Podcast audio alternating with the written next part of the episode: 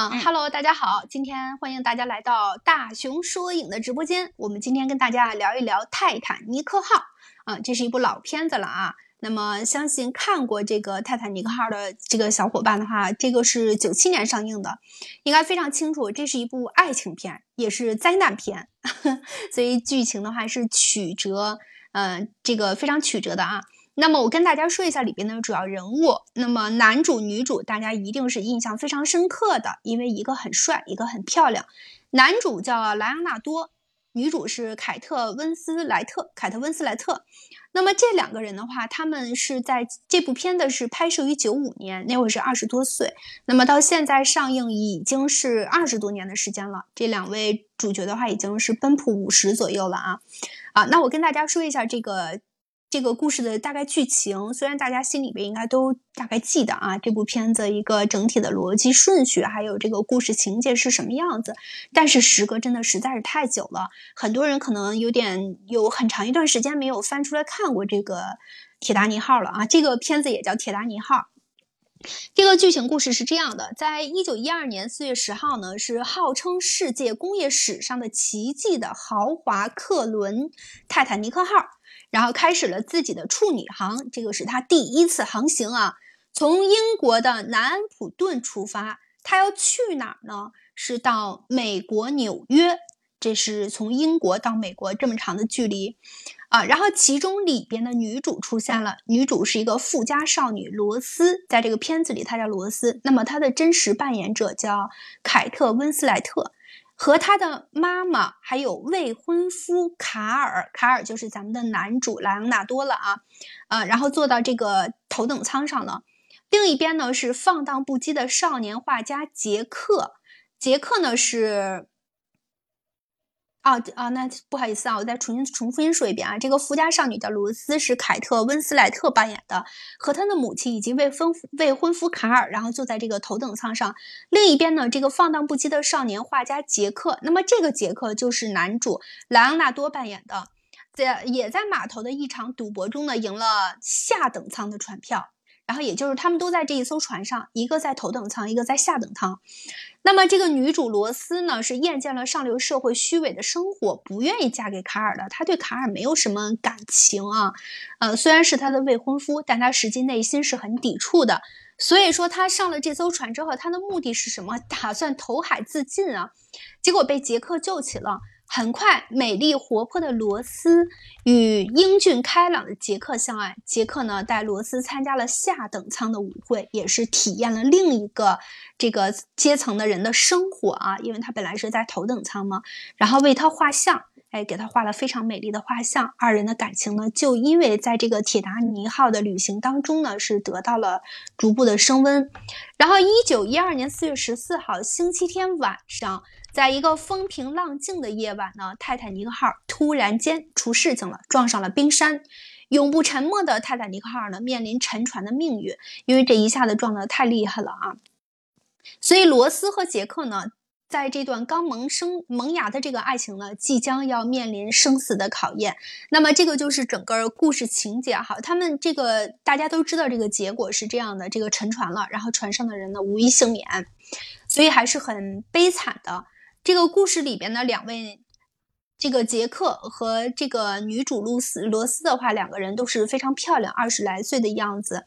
然后这个影片的话，给我们留下很深刻的印象，就是那么一呢是这艘船上的人呢，在这个一个瞬间都没有被得救，呃嗯，那么沉没了之后的话，很多人都，嗯，就是他们怎么来形容呢？就是非常的悲伤的，那么家人也是非常的悲伤的。二呢是咱们这个故事里边主要描述的是这一对年轻人，那么一个是女主，她为了逃离她原来的这个未婚夫，就是要摆脱她那种，呃那那种不喜欢然后不爱恋的这种，即将要嫁入他的这种感觉，就是这段感情嘛可以说，然后她要跳海的，结果呢被杰克拦下了，然后从。虽然说杰克拦下来之后呢，但是他们经历了这么一段事情，这个铁达尼号又撞山了，所以也没有最终两个人也没有办法走到一起，就是这样一个过程。故事演绎的呢还是非常非常的凄美的。那么看过的小伙伴呢，嗯，相信对这个铁达尼号还是有一定的印象的。我们一起来聊一聊最让你感兴趣，也就最让最吸引你的那个故事情节和画面是哪个？好吧，待会儿我给大家再抖一抖这个拍摄的花絮，里边还有很好玩的东西。好，那咱们一起来聊一聊吧。叨叨，叨叨先来。叨叨一直在开麦呢。啊啊！我刷铁达尼号，它是这个，它是有两个这个放映时间的，有一映和二映，是吧？然后一映的时候我就在看，但是那个时候还看不懂，那个时候就是被他那个呃席琳迪奥的那首 My Heart Will Go On 那首歌吸引到了，然后就一直在仿着唱那首歌。这是一应的时候我的一个感受。然后二应的时候，哎呦天呐，这就不得了了！二应的时候。出惊人，哭了你都，不不对，不叫出惊人士，就是刚刚有这种性别意识，然后，哎呦天呐，我咽什么口水？然后，等等，你不是现在已经五十了吗？嗯，我都我都退休了，那你这个 对呀，你看你不管一硬二硬的话，你应该都是在这个最起码没有没有二三十岁总是有了吧？没有。嗯，好，那用用你用你对，现在五十就用五十岁的这个口吻来说啊。当时你在看那个二十年前看那个电影，要是五十岁的时候，二十年前是三十岁，那不行。嗯嗯嗯嗯嗯嗯，对的，不应该有那种看不懂的情节呀，应该会有印象深刻的情节。然后，然后二二二二二映的时候，然后就是那个时候真的还小，人家还小那个时候，然后歌那会儿其实也会唱了，然后呢。然后前前后后刷了十一遍，就无论是在家看，要要不来来一段吧？那唱一唱。如果如果 嗯讨厌，你们不要老老调戏我。那个嗯嗯啊哦嗯，说哪儿了？哦，所以你既然喜欢唱就唱嘛。不要。然后就是从从呃家里面看 VCD 也好，或者是去影院看也好，然后前前后后一共刷了十一遍。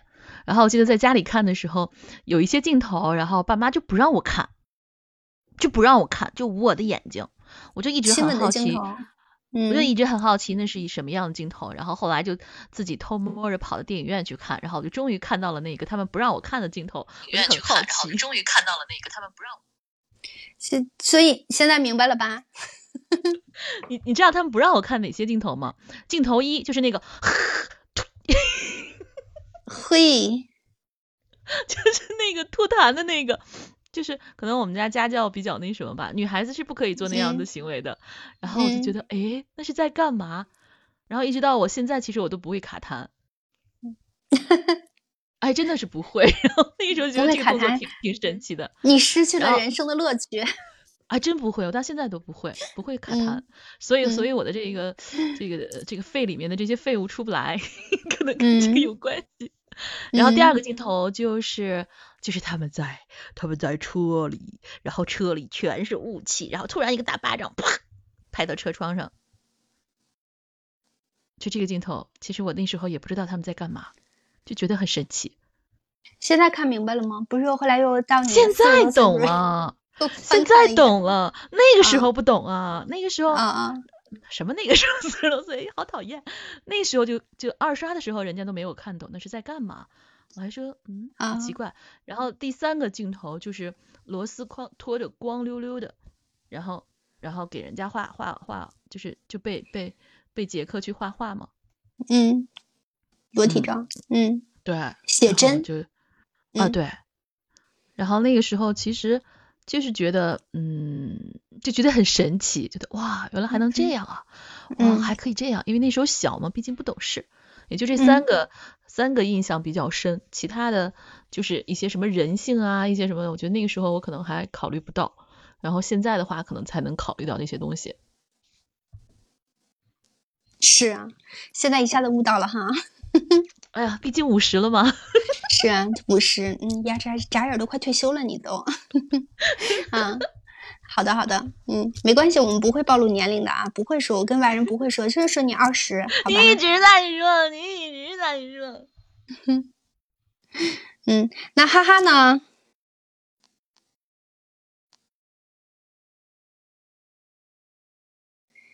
哈哈能开麦吗？哎呦，开麦我可以，别怕别怕啊，我我说什么呢？这里边哪个最感人？比较喜欢哪个男主？你想聊什么都可以的。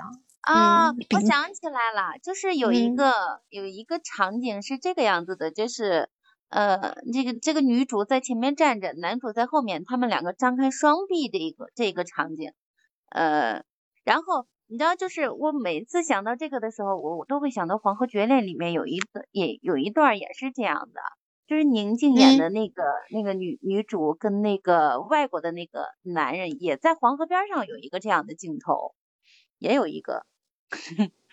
嗯，还有就是，嗯，让我印象深刻、比较深刻的就是，嗯，就是他这个他不是撞冰山了吗？撞了冰山之嗯后，这个嗯这个男的叫什么来着？叫杰克是吧？杰克杰克儿杰克就是其实相当于他把生的希望给了这个 Rose，对吧？嗯嗯就是是的嗯，虽然说两个人嗯、相处不太久，但是就是呃就是在那么短的时间内就嗯产生了那种那样的感情，然后把我我可以我把生的希望给你，呃这真的是有点让人很震撼的，我觉得是挺震撼的。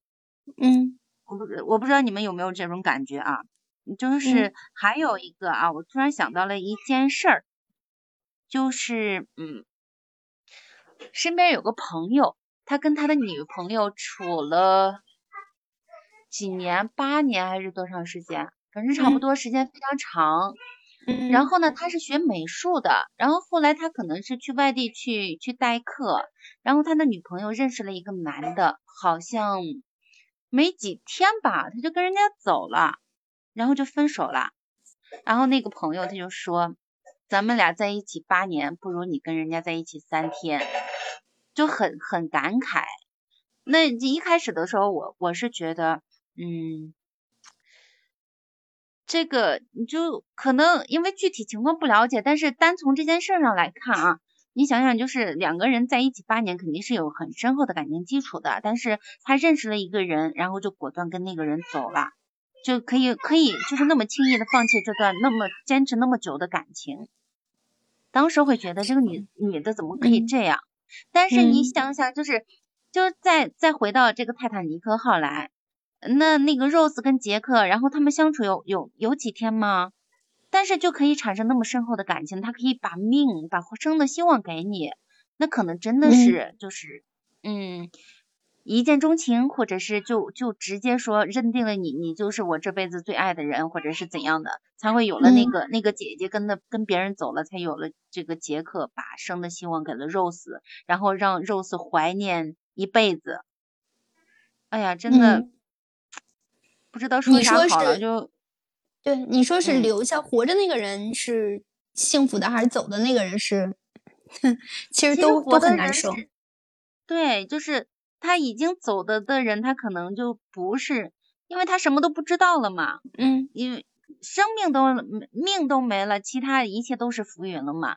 然后嗯活着的人，他他不不说他活在内疚当中吧，最最起嗯。码他是活在那那段回忆里面，他记嗯。他一辈子呀。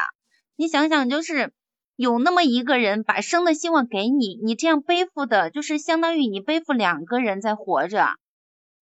嗯，其实那个负是很重的，我觉得。对，好累。反正也是心理压力有点大哈，是吧？嗯，对呀，我我先我先说两句，接着师姐哎这个话题，好吗？嗯，好，啊，我啊我正好我正好出来了，一会儿我要回去。到屋里，可能会比较乱，我就先说两句啊。嗯正好师姐说这个话题了，包括咱们嗯、呃今天讨论的这个话题，就是认识了几天就能够产生这么呃这么真挚的感情吧哈，我我给这个真挚加个引号。那个叫我说啊，就是这个有句话怎么说的嘞？叫饱食思淫欲，对吧？保暖如果连，饭都吃不上的话，对，对你还去谈什么爱情啊？我觉得这都是吃饱了没事干的人，嗯，才去找这种刺激。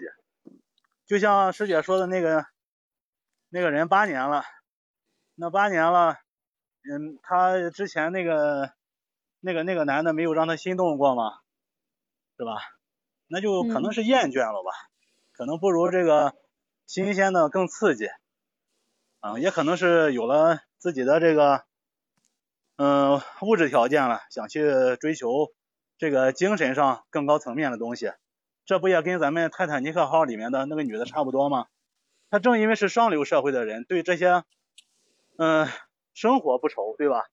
嗯。他就想追求这个感情上的这个所谓的真挚的爱情，所以，嗯，他在上流上流社会找不到的话，那么那很容易就迸发出这种呵呵 跟别人迸发出这种小火苗来，对吧？对，所以所以我觉得就是，嗯，这个所谓的一见钟情啊，就是那个荷尔蒙分泌那几天特别旺盛，然后就哈哈对，就互相吸引了。我觉得就这么回事儿。嗯，嗯，这就是我的见解。哈哈哈。是的，好的。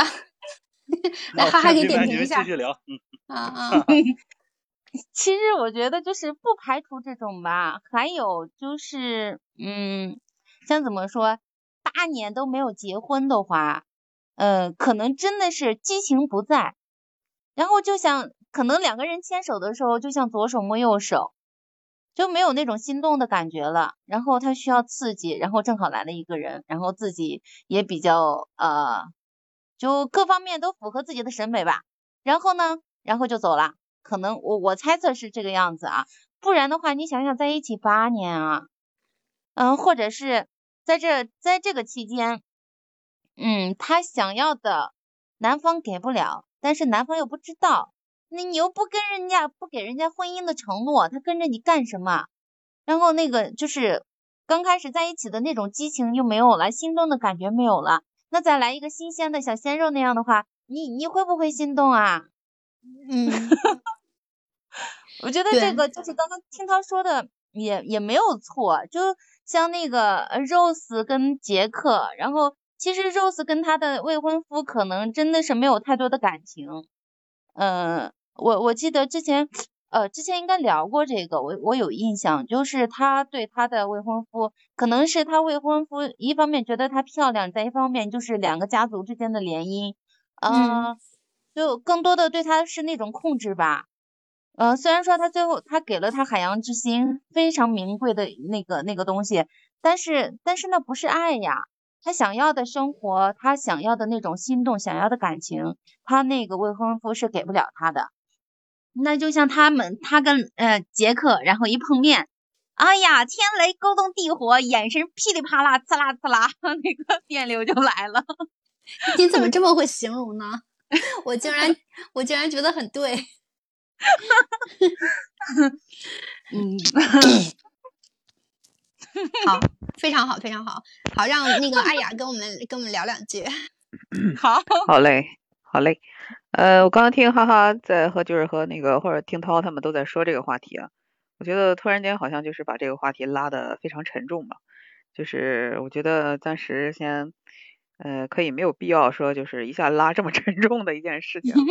那个，因为《泰坦尼克号》这个电影实在是太家喻户晓了。呃，我是在呃这个片子上映的时候，我刚好上中学嘛。嗯、就是给大家分享一个轻松的事情，就是当时，嗯、他在他是他应该是在电影院上映过，但是我们那时候还比较小，我们那时候电影院还没有这么的像现在这么快捷嘛，这么的方便。然后大概我就我大概率不是呃我是没有在电影院里面看过的，呃，然后但是我们当时听说过这个电影特别有名，呃，然后我的一个非常要好的一个女同学吧，她他家里面就是后来买了这张碟片儿，嗯，然后呢，我们好几个同学就就是女生嘛，都呃听说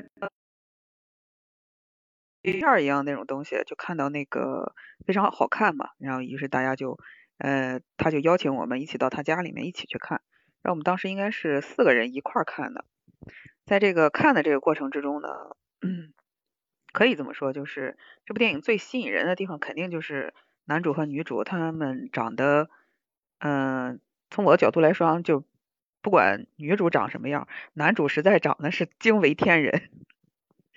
嗯，就是 少少年的那个莱昂纳多，他简直就是那个颜值就就是无法那个什么呀。我在我们来说就是几百年可能才出，可能我们那时候也是小啊，就几百年才出这么 一个帅哥。我们的 就我们那时候的世界里边从来没有见过这么帅的这个这个男生。然后，哦，然后他那个什么就是，嗯，当时是金发嘛，碧眼啊，然后五官长得特别精致，然后脸又特别呃特别尖，特别瘦的，而且年轻的时候又白，哇，整个这个整个这个就是美的美的美的不行。然后我的一个就是就是情感特别充沛的一个女同学嘛，当时就就给就是有点类似于跪拜的感觉。然后那个剩下的同学当然也是应该是都很喜欢，包括我我也很喜欢莱昂纳多，然后喜欢他年轻时候那个颜值嘛，嗯，确实是，对，真的好帅呀，对，我觉得很帅，对，我觉得没有女生能够就是，假如说呃的呃，我想如果说一个比较那个一个从一个比较轻松的角度来入入这个事情的话来说的话，那么也就是说我们来设定一下。我们自己是 Rose，就是不管我们自己是一个什么样的身份啊，我们不管是上流社会的还是下流社会的，我们还是一个普通的那个普通的女性，一个长得这样的年轻帅气的一个男 男孩子在你面前，那向你示爱或者是向你那个就是求爱的话，我觉得哪一个女孩子能抵挡得住？嗯，他基本都会同意。哎，小七不在啊！要小七在的话，我觉得他应该是举双手双脚赞成。嗯，我我我我其实有一部分可以代表小七。对呀，嗯，是啊，所以就是说，嗯，所以就是说，虽然当时我们还是。嗯，我们还是就是连二十岁都不到，我们那种小孩儿，但那个时候就给我们种下了一个非常大的一种怎么说呢？这种审美观吧，就基本上就比较定下来，就是你你对帅哥就无没有做，就是没有这个没有抵抗力，抵抗力，对，没有抵抗力，就是这个男人，这个这个这个年轻男性吧，如果说长得实在是太好看了，太帅了，然后他说什么，你可能都觉得他是正确的。嗯，你说的对，就是傻乎乎的盯着人家看，说什么都可以，让我干啥都可以。啊，然后不是有一句话说，这个男人的这个眼光是，呃，就是男人永远是专一的嘛，因为他们无论是二十岁、呃四十岁、六十岁、八十岁，他们永远喜欢二十岁的小姐姐。但其实我觉得吧，我觉得吧，现在来说，女性的话，就算是。可能我们那个，呃，虽然你们都才二十岁啊，但是就是像我这样就是五十以上的这种老阿姨，也仍然是喜欢这个二十岁、二十岁的年轻人。然后这声音一点也不听不出来，听不出来，听不 出来，听不出来。嗯，哎呀，其实大家都已经退休了。对对，你看，我这不常年就是哎。然后，对我平时刷抖音的时候啊，那个我也特别喜欢，就是看这个小鲜肉嘛，就相当于。然后，其实我比较喜欢那个乌克兰啊，什么呃俄罗斯那边那种长相的。然后，乌克兰总统就是喜剧演员。啊，那个不行，那个不行，还是要还是。我还做了一期他的节目呢。哦，我觉得他年轻时候也不是很帅，他不是我不是我喜欢那种。对，他是喜剧演员，嗯嗯，对，呃，这个拉远了，拉远了，就是说这部电影里面，就是抛开剧情不讲，抛开抛开剧情和历史事件不讲，那最吸引我的地方肯定就是这个男主，因为包括 之后的重映嘛，嗯，也是，我觉得有很多观众都是冲着莱昂纳多去的，看看他当年的这种神仙的颜值吧，嗯，呃，然后但是。嗯，然后之后就是说到这个爱情的这个部分。当时我们在看这个片子的时候嘛，我们有一个同学，他是就是被这种真情吧，呃加引号的真情感动的不要不要的，可能最后都都哭了。但是，对，就当时一个嗯小女孩嘛，就经经历这么充沛的情情感这么丰沛的一个女孩子就哭了，哎，觉得。这个男的能为了他自己，就是能为了这个女主，就是去死，然后这是多么伟大的一件事情。想不开呀。不要这么人间现实，人间清醒。然后，然后当时，对，然后当时我就非常说不出来，我总觉得这部电影就是，虽然我那时候还很小啊，呃，不到二十岁，但我那时候一直觉得这种电影里的这个感情就像是塑料的一样，非常的不真实，也不现实。对呀，就觉得，嗯，就觉得，就像刚才哈哈说的，你这个，你不管你跟你的这个丈夫也好，你的感情是不是，呃，非常深，或者你们两个人是因为什么原因你们结了婚了，呃，或者是有裂痕呢，或者是怎么样，你跟一个 认识三天的一个这个三天的这个男性吧，就突然间发生了这样的事情。也可能是因为惊险刺激啊、浪漫啊或者是什么的，但是它归根结底并不是，在我来说并不是一个特别，就是假如曾经有一个讨论嘛，就是说假如这两个人下了船之后，他们会不会一起生活？然后我大概率的觉得他们应该是不太可能一起生活的，嗯，就是说相当于是什么，Rose 要放放弃他原来非常这个丰厚丰富的。对，富家女她是，嗯，跟这个这个画家啊，杰克，对，跟这个就是是一无所有的这个穷画家一起去过这个生活。他什么都，他以前的东西全部都是伸手就能得到的。那么说，他跟这个画家在一起之后，他们要从柴米油盐点点滴滴开始做起啊，而且当时的这个包括杰克他从事这个职业，他自己都很穷。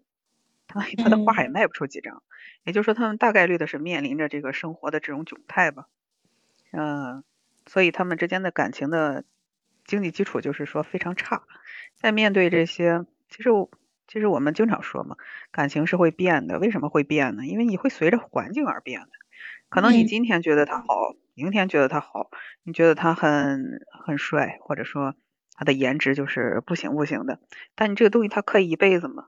你。长期看下去之后，他总有一天会变成一种习惯。但当你，嗯，但当你习惯了之后呢，剩下的还是生活，剩下还是生活的这个粗糙，啊，他的这个柴米油盐，然后一天一天的这种，嗯，可以说是有一种机械性的这种重复性的一种一种，呃，一种过程吧。对，所以我我极其怀疑他们两个人。如果说不是遇到了这么大的刺激的之后，他们两个人真的能生活在一起吗？我是打一个问号的。所以当时这也是我为什么可能我那个时候看，我就觉得他们之间的感情非常的塑料，非常脆弱。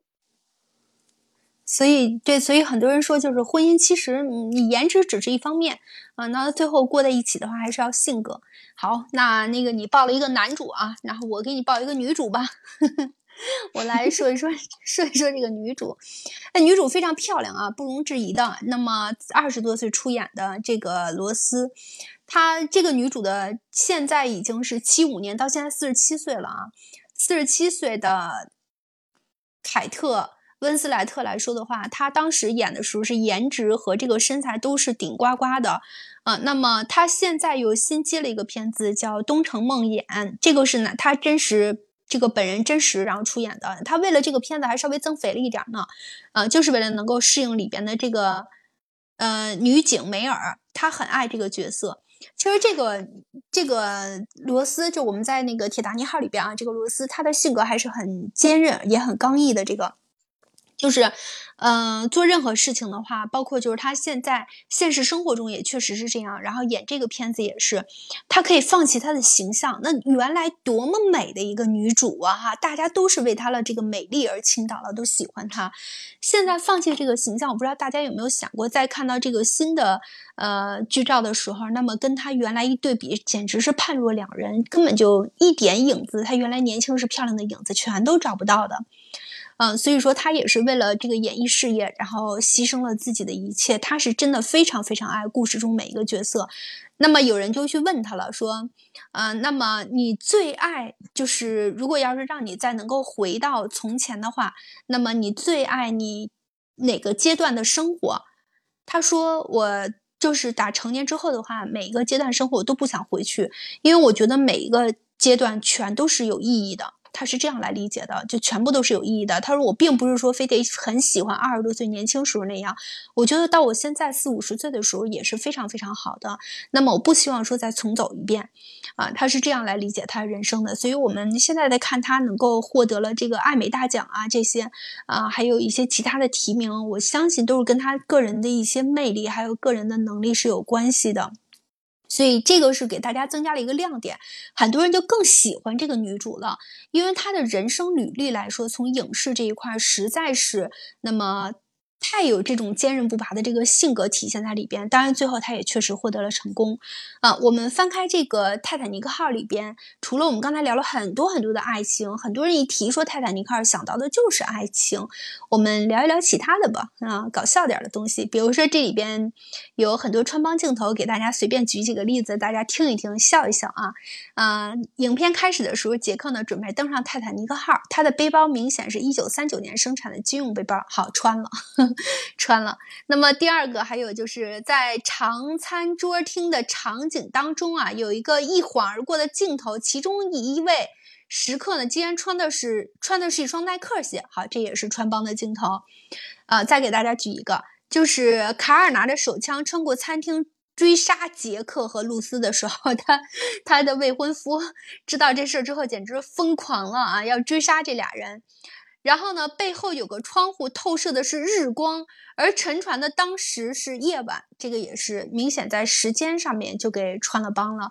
所以其实这个整部影片看来的话，我们不仔细去看是不会发现这些穿帮镜头，但其实也是翻很多这个影迷的话翻出来之后，就是让大家高兴高兴啊。那么除了这个爱情之外呢，还有很多其他的呃场景在里边，我们也并不是说嗯，那么看到的都是美美的都是爱情。所以也看懂了里边的这个故事情节，同时看懂了这个里边的人设，还有就是美男女主他表现出来的这个呃张力还有性格啊。那我们今天跟大家分享的这个泰坦尼克号啊，是从里到外，然后都给大家讲了讲，嗯，有故事爱情片，还有人物，还有你最喜欢的哪个啊男主还是女主，还有因为什么喜欢他，这些也全都聊到了。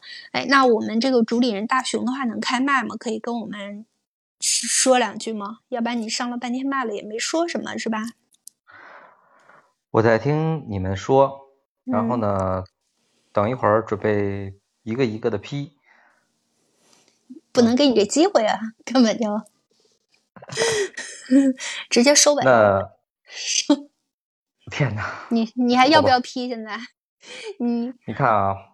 嗯，今天呢，其实组织泰坦尼克号呢，也是因为咱们在报话题的时候呢，也是，哎，我不知道谁写的，我这东西总在怀疑某些人写的之后呢，就不愿意，就愿意让大家一块来说，嗯，我也不知道谁写的，完了就 变成大家一起来说了，嗯，那个其实啊，就是有一个小插曲，我不知道你们有没有有不有没有知道啊？其实就这个在这个这部影片里边，真正给露丝画画的人是谁？杰克？不是，其实，在在这个拍摄场景中的话，那个呃，真正给露丝画画的那个人是卡梅隆自己。这么厉害？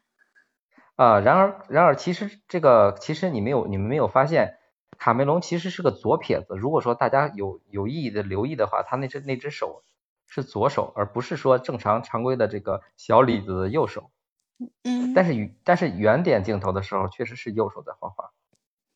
这也是又又那什么了，穿了。对。对。就是一个呃，就在我印象里面的一个，就是一个所谓的穿帮镜头吧。嗯嗯，也挺好玩的。对，那今天今天这部影片呢，其实我想跟大家聊聊什么是这种。泰坦尼克号这种这种这种短暂的这种感情，能够去让他演绎的这么的呃悲剧。嗯，你来跟我们说说。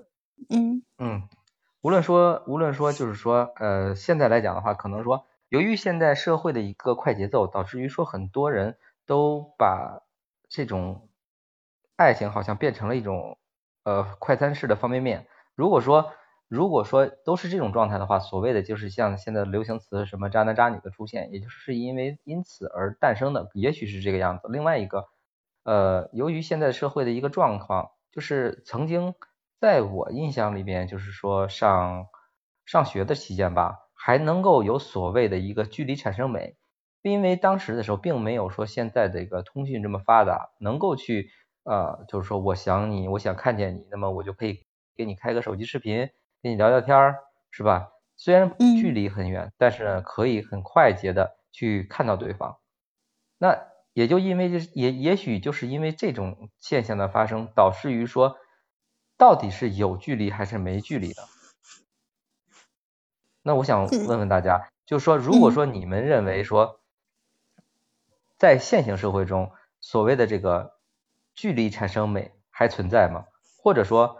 或者说说像这个呃这个泰坦尼克号的男主和女主一样，他们现在这个社会还有所谓的这种呃一一见钟情而去愿意赴死的这种人吗？嗯，少，好难啊。嗯，这个问题，这太难了。有是有啊，但是就是容易那啥呀。其实我想到一个啊，就是，就还是刚刚艾雅有提过啊，就是他们两个人，嗯，一个上流社会，一个底层，就像杰克他可能小有才华，呃，然后那个 Rose 可能真的是猎奇那样的，就是我在我的圈子里面啊，我已经腻烦了，已经已经厌倦了，所以就是，尤其你长得又那么帅，所以就是啊，猎奇的心理。但是就是最后的话，就假如说这个泰坦尼克号没有撞冰山的话，他们两个可能也只是，就比如说像是一夜情缘呀，完完事儿就完事儿了。呃，之后他可能还会跟他的未婚夫结婚，然后杰克过自己的生活。他们真正能走到走到生活当中去吗？我觉得很难。那就是刚刚大雄的问题也是这样的。那这样的猎奇的男女有没有？有，我觉得，我觉得应该不在少数。但是，就是真正说这一见钟情，或者是这样的，就是啊这么短暂的感情，呃，真正说遇到困难，或者是那种比较，就是需要面对生死的时候，人家都还说那个夫妻本是同林鸟，大难临头各自飞的。那这样的话，就是能有几个？我觉得很少，肯定会很少。人性自私吧，本来就很自私。对，找去吧。呃，那呃，那我说，呃，首先就是他这个杰克和露丝嘛，有一种有一种说法是这样，就是他把它上升到一个比较高一高一点的高度，他不说他是爱情，他就是在说这个价值观的一些问题。他说，因为杰克是一个美国人嘛，然后露丝这边代表是英国人。他说，就是有一种分析吧，是说，嗯，美国的这种。以一种这种，因为我们都知道美国建国比较晚嘛，然后英国是一个就是历史比较长的一个国家，说是这个美国的用他的自己的热情和他的这个身呃身份吧，然后来就是打破了这个英式的这种传统的这种爱情的观念，嗯，那个是一个就是创作的一个概念，我觉得可以不用这么纠结它。然后就是刚才那个谁大雄问的这个问题，嗯。有没有这种，就是远距离还能不能产生美？然后远距离之间还有没有真情？然后包括说他说的这个远距离之间这些这个这个问题，然后呢，我又不得不那个什么 把我自己给扒出来。然后就是我们那个什么呢？怎么说呢？就是我肯定是有这样的呃一段感情吧，可以这么说。然后我跟对方的话，我们都认为我们就是真爱嘛。然后。不，因为我们不管是从性格呀，然后从爱好呀，还是从这个喜欢的这个类型的这些东西来说的话，包括我们之间这个交流，肯定就是那种一见钟情啊。包括包括我对那个什么，包括我我对这个朋友，然后这个朋友对我这个感情是，就是我们就是认为我们就是一见钟情，一见如故，然后呢相见恨晚，可以就是用这些词儿，全部都可以用上。而且包括我们涉猎的这个范围，呃，也因为就是之前我们嗯，和哈哈和悠悠都开过好多场嘛。因为我们每次谈的时候，可能我都会谈到一些，比如说诗歌呀，比如说散文啊，比如说艺术呀，或者是这一类型的东西。嗯，并不是说，嗯，就是或者说并不是说就是很那个很普通的那种流行文化吧。可能我们不是很喜欢那种东西。也就是我们之间可能共同语言都就是集中在这一部分上。那可能我们之间认为我们之间是一见钟情，然后我们之间感情也非常深刻。呃，但是呢，由于一些客观条件和这个外部的事件导致，我们后来还是决裂了。然后决裂了之后呢，那这个东西你说，呃，首先就是说他那个提那个问题，距离能产生美吗？我们认为可是可以产生美的，也是可以产生真情的。因为人和人之间的这个感情，它不是说我看见你了我就有感情，我看不见你我就没有感情，就是这么一个状态。但是。我还是说，我并不鼓励这种，嗯，虽然就是像杰克和露丝这样，就是你虽然是一见钟情，嗯，但是呢，还是不要把自己完全的投入进去，不要把自己这种没完没了的在里面付出，毕竟这个事情对人的这个伤害性，它是不可估量的。就像昨天我们谈的这个问题一样，就像昨天我们谈那部电影里面那个女主角。她一味的这个付出，一味的把自己那个放进去，大家也认为他们是爱情，因为毕竟你像罗丹，他已经把这个这个女主，她就是塑到这个雕塑里面了，相当于其实就是一种永恒了。但是这个女主的结局呢，就后面三十年，她一直在这个活在痛苦之中，所以就我个人来说的话，我认为还是不鼓励这样的。呃，情况吧。是的。你不鼓励的情况指的是遥远的距离还是什么？呃，我不鼓励的是，就是两个人如果不能双向奔赴的话，就是最好还是和平相处。大家可以成为朋友，可以成为这个什么，但是不要把自己就是说失去自己的生活，也失去自我。是这样一个意思。嗯，好的。那刚上来的东东在吗？你可以开麦。Hello，东东，东东在吗？好，我在了，在啦。嗯，大家好。哎，你好，你好。我我刚才听到这个前面在讲到。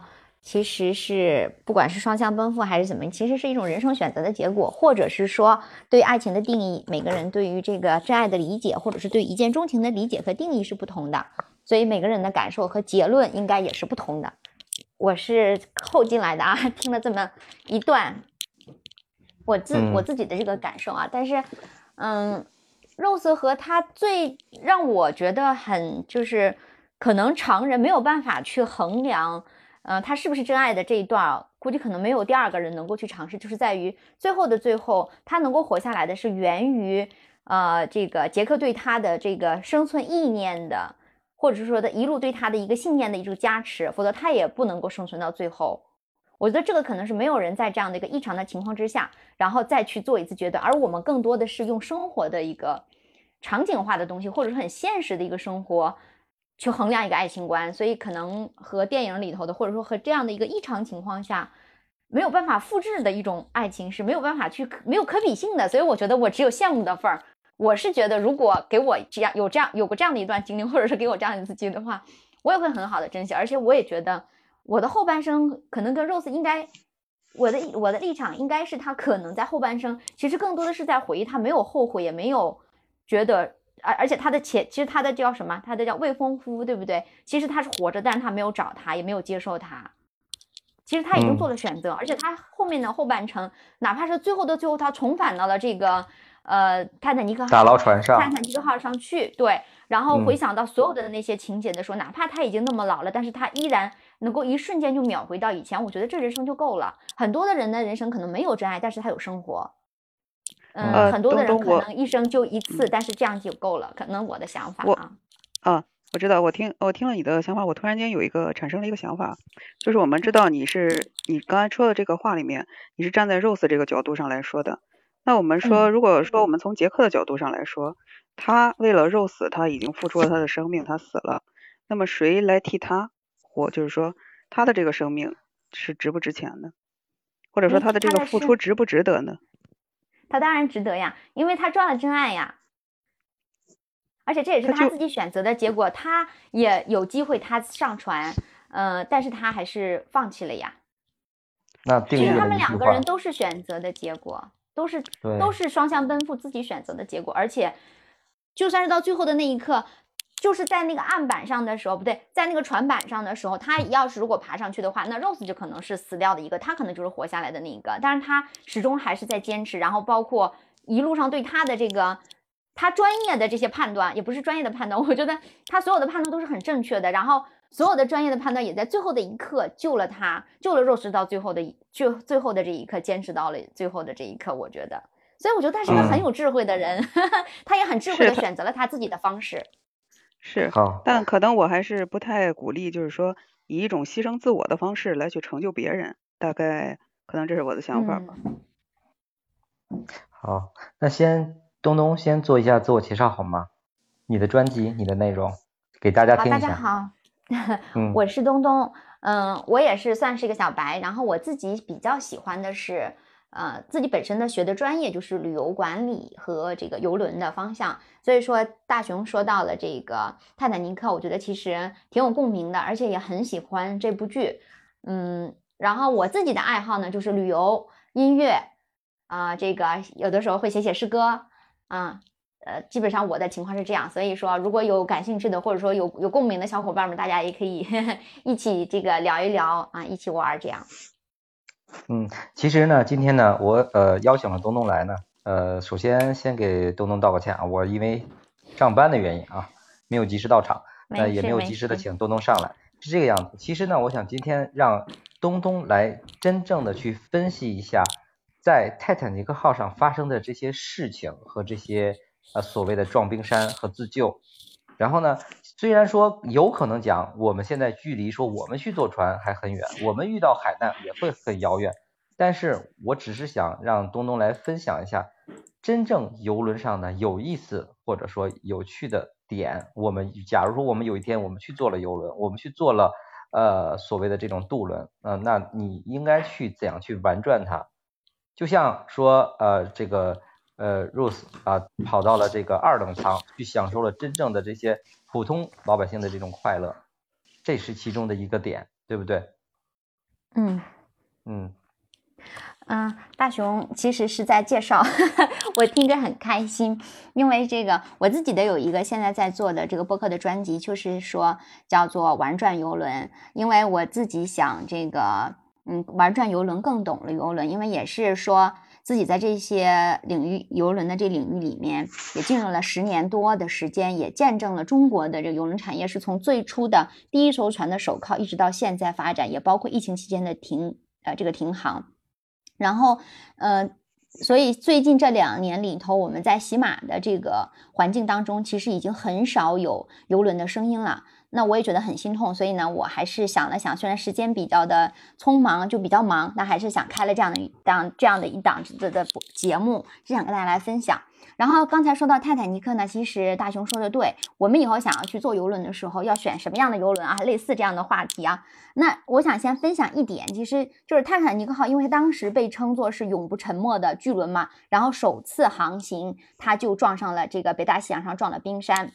嗯，这里面有一个，我是想说做一个比较，就是现在我们的游轮跟泰坦尼克号比的比例啊，就是比如说二二年，就是今年的这个三月份，我们有一艘就是在呃叫海洋啊有交响乐号，对吧？呃，他们呢是在原本是想要在我们的上海进行首航的，但是后来因为这个疫情的原因嘛，他们没有办法，所以最后的这艘船还是叫海洋奇迹号。那这个奇迹号其实是比泰坦尼克号它本身的大度要本身的长度要大五倍，就是我们现在的游轮比泰坦尼克号还要更豪华，有五倍五倍这么大的一个概念。那也是因为泰坦尼克号的这一次的沉船事件，其实也改变了很多我们游轮行业的一个历史。比如说咱们谈到的船上，因为泰坦尼克的话，它当时的这个。呃船长或者身高啊，嗯，那他当时是花了四四亿美元，就是用从英镑转过来的。但现在其实我们拿那个海洋交响乐来说的话，现在的交响乐的价值造价是十十三点五，就是它这个价格差别还是很大的。还有呢，就是嗯，我不知道你们有没有留意过一个细节，这里面其实讲逃生的或者是讲游轮安全的这个细节特别特别的多啊。如果你们愿意去聊一聊。嗯，因为我是讲这个游轮安全运营管理这门课的，所以说我对这方面可能啊，所有的案例或者是知识类的东西，可能我的含量会稍微多一点。但是我就会更去注意所有的跟这个电影里面跟游轮或者是跟所有海上安全相关的一些的事例。然后当时的时候，在这个 Rose 跟当时的这个设计的建造者进行聊天的时候，他问过一个问题，就是说我们船上的这个救救生，如果发生了意外事件的时候怎么办？然后说我们船上的这个救生衣有多少？但当时的这个回答是，其实当时船上的救生艇容纳的乘客数是和包括船员总数只有百分之三十三。然后，但是在当时的这个比例上，它是合法的，因为它当时是按照船舶的重量和来去确定，呃，有救生艇的数量，不是根据乘客量。也是这次之后，我们有一半人的他一半人的这个人员的一个去世之后，后面那个 SOLAS 公约，也就是海上。国际人命安全公约，它才做了一些多次的更新，完成了就是到现在我们呃公海上所有的基本上百分之九十九的商船都要去遵守的这样的一个约定俗成，就是我们的救生筏、救生艇和救生衣的配备比例。那泰坦尼克当时是按百分之三十三的来配比的，但现在我们要去做游轮的时候，就大可以放心，我们现在所有的游轮，它船上的救生衣、救生筏的这些个配比都是要远远高于啊我们的人员的。比如说，还有包括我们小朋友去，因为我自己家的娃小。我就会很注意这些细节。那么小朋友有小朋友的专用的救生衣，然后呢，在每一个房间有救生衣，而且是在泳池的旁边啊，外面的这些你公共娱乐区的地方，尤其在水池那边，你都可以找得到救生衣。另外一个呢，就是当时泰坦尼克还在上船的时候，它有一个细节跟我们现在上游轮的方式也不大一样，就是他们其实。原应该是有这个船上我们现在所说的叫做救生演习，就是所有我们现在游客启程了之后，登上了船之后，我们在上海出发，因为是四点钟起航，所以到了船上之后，四点钟船一开始航行起来。我们所有的人员，不管你在做什么，你就必须要到甲板上来到规定的区域去进行救生演习这样的一个环节。那么每个人拿好自己的这个救生衣，然后听从指挥到大厅或者是到我们各个娱乐区、公共的区域里面，包括船舱的两舷进行这个呃逃生演习，告诉你该怎么走，发生意外的时候你的救生艇在什么位置。但是在当时的这个泰坦尼克是没有这样的一个嗯。演习的事件呢，也是因为那次之后，我们所有的这些细节，其实在逐渐的进行完善。还有一个呢，就是当时，呃，这个泰坦尼克号它撞到冰山上的时候也挺有意思的，因为我们上过的这个课上面也 也不止一次的跟同学们去聊过这个事儿是什么呢？就是他当时撞上了冰山之后，他的船长跟副船长的指令。就这个可能会聊的就更多了，他其实指令是有错误的。就如果按照他当时的左旋右旋的方向，以及当时跟冰川相撞的这些角度什么的，他如果是能够呃发出正确的指令，那可能这个船没有这么糟，不会最后是一劈两半。嗯，还有一个呢，就是这个当时船体的一个问题。现在说，那泰坦尼克号撞冰山能沉，那我们现在的游轮撞上冰山能不能沉？我相信可能有很多的人会，呃，会会问这样的一个问题，那也是我们会比较关注的。嗯，我介绍一个游轮，我觉得它可能是比较比较能够让大家能够去接受的。它其实就像一个移动的这个城堡，移动的一个一个一个活动的这样的一个大的这样的一座城。所以我们前面的时候，前年有一个电影叫做《海洋之城》，我不知道大家有没有人去看。反正我是挺喜欢，我是因为喜欢它的拍摄是实景在游轮上拍摄的，然后当时也是有呃所有的这些拍摄人员、演职人员都是多次的到船上实体进行拍摄的，所以我很喜欢。嗯，然后呢，就是皇家加勒比有一艘叫做海洋绿洲号，那它就是很好的回答了这个问题，因为当时泰坦尼克号它的这个舱体下面是有密闭的舱室，如果是水能够达到这个叫 A B C D E F 这样的一个等级，那不同的等级它水密的这个密封舱的舱室，它都能够进水的高度是不一样的。那 F 是比较低的，也就是说它跟水线之间才相差是四米。那如果当时泰坦尼克制造的时候，按照正常的呃原本的设计，如果是在 C 线或者是 D 线的话，那么它进水的高度就会高很多。但因为他们节省了当时的这个成本，他就把那个线水线下降到了 F 的这个等级，所以一下子就它的进水的速度就会加快。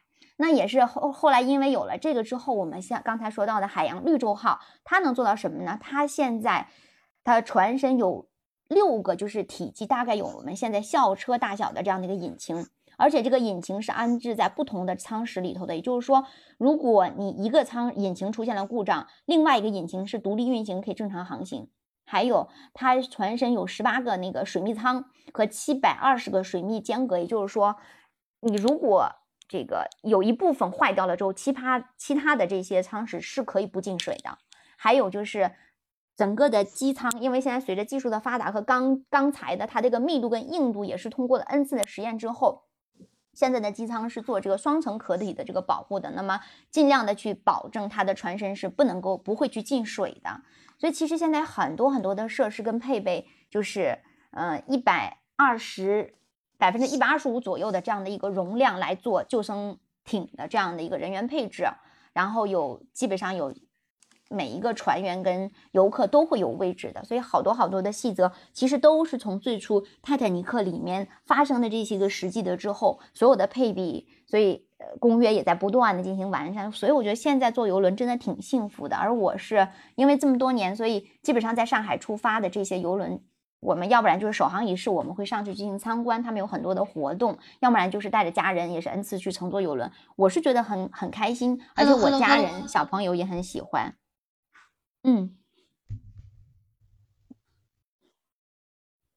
叨叨，你在说什么？Sorry，Sorry，没事没事。你把你的混响关了，好大呀。没，Sorry，我说的有点多。但我真觉得说，嗯，跟泰坦尼克号比，我们现在的游轮或乘坐游轮的游客真的是挺幸福的。所有的这些啊，包括有配备的什么救生员啊，这些也都是为了。在船上面、海上发生的任何的一些意外事故等等，它嗯，安全的设施跟设备真的是挺极致的，而且跟现在的酒店相比较而言，它比酒店要更细致，它的服务的水平是六星这样的一个标准的这样的一个理念。所以，哎呀，我我觉得一说到游轮，我就停不下来，因为我太喜欢了。好，大熊。大大家看看有没有人对这个乘坐游轮什么的感兴趣，或者是哎觉得还有什么样的问题，我觉得也可以好好聊一聊。我觉得，我觉得你更应该说说这个落水这个事情该怎样去解决，尤其在大海里。哈哈，落水的，我给你一个案例，很好玩。我们在一是一几年，我记不住名字，记不住了哈。就是我们从上海出发，有一艘游轮，它是去。呃，日本的航行，然后我们有一个那游客就是落水了，而且他是事实，但是他还活着，他很他很酷，而且是个女士。然后他在船上，他在海上漂了四十多个小时，最后被呃旁边经过的游船救起来了。然后呢，呃，大家问他是怎么活下来的，他说他自己是一个体育，就是做过体育老师，所以他的身体啊，他就会游泳嘛，他会游泳。然后呢，他就在水上漂着，他要睡着了，他也会睡着，他累了就会睡觉。睡着了的话，他就感觉自己要沉下去了，他就动一动手，然后他又漂在海面上。等到有船经过的时候，他会去注意说离那个螺旋桨远一点，因为有很多螺旋桨是外外翻的嘛。嗯，然后一直到有有游船经过把他给救下来。所以我觉得 能够被落水是一个，呃，像他这样子的，我觉得会游泳很重要啊。另外一个就是船上是有这个监控的。这个也是以前的这个他哪个什么没有，但是也曾经有过国际上到我们国家也是有几个案例是，就是他就像刚才那个女乘客她跌落的这个地方，它是有这个摄像的盲区的，所以谁也搞不清楚他是怎么跌落，他自己就是说我在船沿上完了，然后往外面张望，我就掉下去了。那历史上全球也有这些人会在这些盲区什么掉下去的，也都有。但是不是每个人都像他这么幸运，所以你说的就是第一个别掉到水下去，第二个还是得要学会游泳。嗯，好吧，那现在麦上有多少人不会游泳？我不会，我也加我我加八我也我也不会，我也不会，我也是在泳池里还凑合。啊，我也不会，我也不会。你看，基本上大多数内地人是不会的。然后呢，那现在呢，其实我更想的是听一听，就是如果说就是说现在如果说就是这个事件过去以后的话，呃，有一个呃又价美物廉的这个这个所有的这个事情都能非常安逸的一个游轮的话，如果如果我们去选择去集体游玩的话，你会推荐呃哪条线路或者说是呃哪个游轮呢？嗯。你这个真的是一个好问题，也真的问倒了我。因为什么呢？就是如果在疫情之前，我会推荐你，因为在上海出发的，比如说最近这两年的量子，还有原本要过来的海洋奇迹号，那它也是曾经是全国最全球最大的，对吧？吨位数最大的。但是因为在疫情之后呢，我们现在的量子也好，还是原来我们乘过的，呃，已经走了的天海，已经走了的诺维珍喜悦号。啊，他们都非常的值得去玩，哪怕是大家以前的时候特别被诟病的叫塞琳娜号，它曾经最便宜的价格的时候是不到一千块，也就是说九百九十九块，甚至一千零一一千多的这样的一个价格，你就能够去去航线上面，当时是日韩游，对吧？有可能是韩国四天五天四晚，或者是四天三晚这样的一个航线。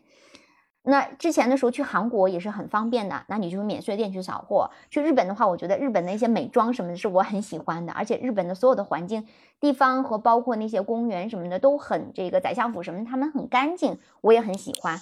然后现在疫情了嘛，就所有的都停摆了。但是现在你知道吗？全球到现在的五月一号的时候，我们全球已经有三百艘游轮已经全都复航了。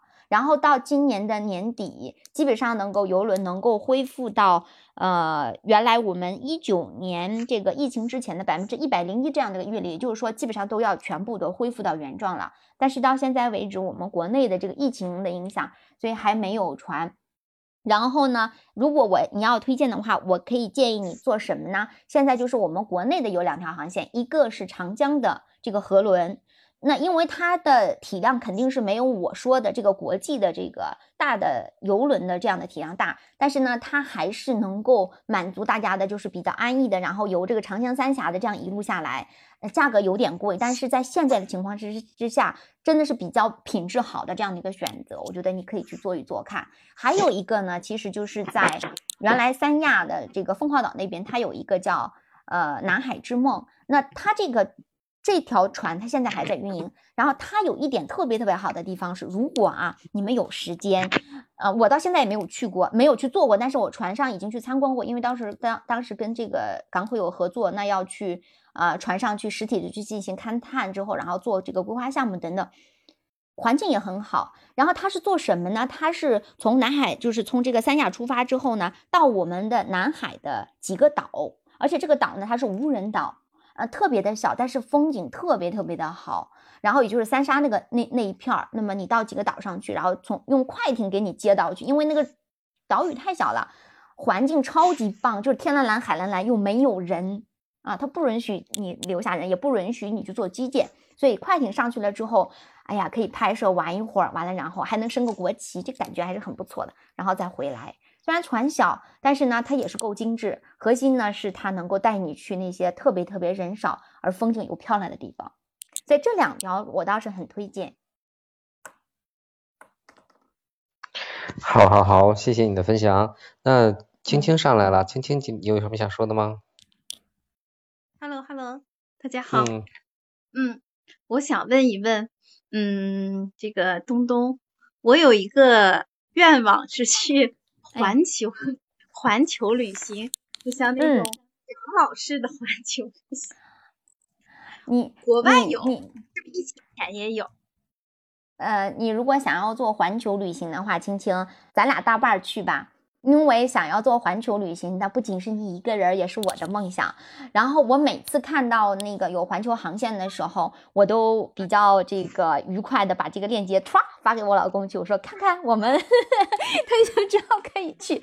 因为现在上班没有办法实现，但是环球旅行是有的，而且现在有一个二零现在就可以买到二零二三年的船票，它是环球航行一百八十天，可以去到好多好多国家。然后呢，就是你基本上就是带上你的，你可以带上你所有你喜欢的东西。它所有的人上船是没有，不像咱们坐飞机是有重量限制，是哪几个哪几个呃行李的，它。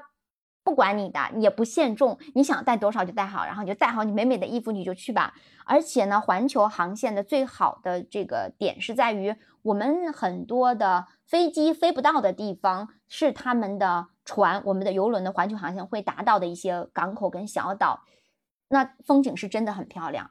然后这样子还有一个好处就是，你不用做很多的那种。呃，护照这种各种欧签啊，什么美签等等，把那个之后做好了之后，基本上所有的东西你就后面全部都不用搞了，就是特别的省心，你也不用去搞那换那么多的酒店。所以游轮的环球航线是特别在国外特别特别火热的，因为火热到什么程度呢？如果你要想买明年的航线的话，你今年就要秒杀，就因为它价格很贵。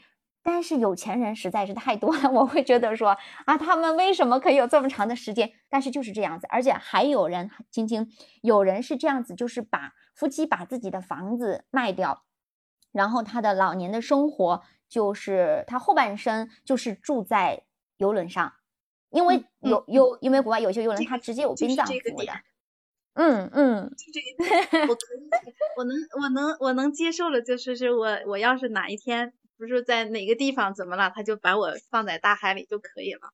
这个这个我能接受，我有这个想法，就是说是把房子卖了，把那啥，然后去。哎呀，我跟你一样的想法。